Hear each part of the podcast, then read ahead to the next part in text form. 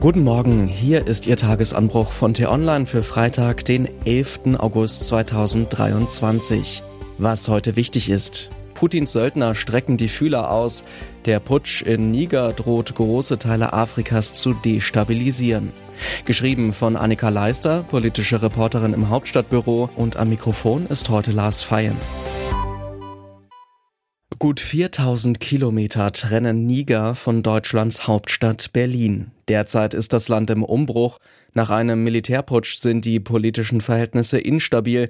Eine Eskalation droht. Warum zum Himmel, fragen sich hier sicher einige, sollte uns ein Land in Afrika interessieren? Haben wir nicht selbst genug Probleme?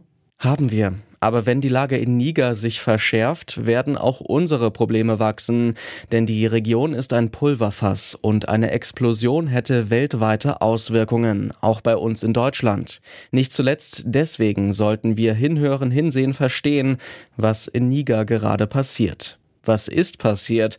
Vor rund zwei Wochen hat das Militär in Niger den demokratisch gewählten Präsidenten Mohamed Bazoum entmachtet, unter Hausarrest gestellt und die Verfassung außer Kraft gesetzt. Nach dem Putsch setzte die westafrikanische Staatengemeinschaft ECOWAS den Militärs ein Ultimatum, Bazoum wieder einzusetzen, andernfalls drohe der Einsatz von Gewalt. Die Putschisten ließen das Ultimatum verstreichen, sperrten den Luftraum über Niger und setzten eine neue Regierung ein. Sollte die Staatengemeinschaft eingreifen, drohen sie damit, Basum zu ermorden.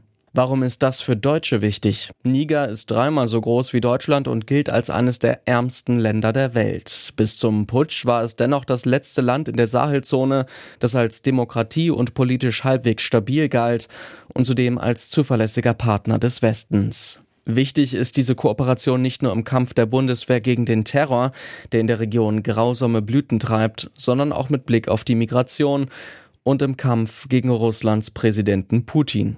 Experten warnen schon jetzt, die neuen Machthaber könnten Migranten gezielt als Druckmittel gegen den Westen benutzen. Noch gibt es darauf keine konkreten Hinweise.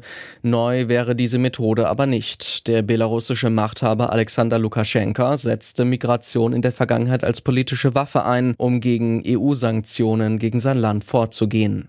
Belarussische Reiseagenturen, Fluggesellschaften und Grenzpolizisten sollen Flüchtlinge gezielt über die Grenze gebracht haben. Lukaschenkas Ziel? Chaos im Westen und eine bessere Verhandlungsposition für sich selbst.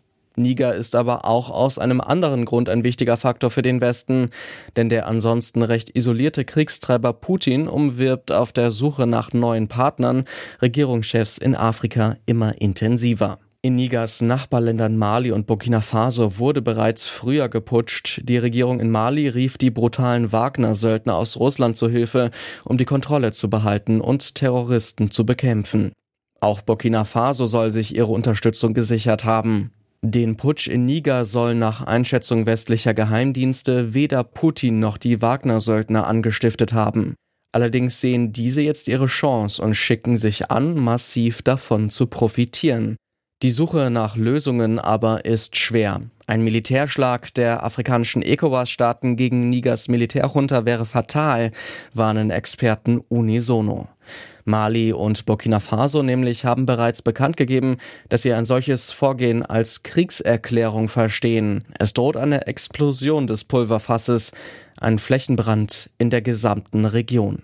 Deutlich macht die Lage in Niger schon jetzt. Will der Westen Putin und seine Terrorschergen stoppen, will er ihm Ressourcen und Partner entziehen, so muss er die Länder Afrikas in Zukunft wesentlich stärker als bisher als wichtige Verhandlungspartner begreifen und sich stärker um sie bemühen. Man muss sicherstellen, dass die Bevölkerung in ihrem Alltag konkrete Verbesserungen spürt, dass wirtschaftlicher Fortschritt angestoßen wird. Ansonsten droht ein ganzer Kontinent zu einem neuen Spielplatz für Putin zu werden.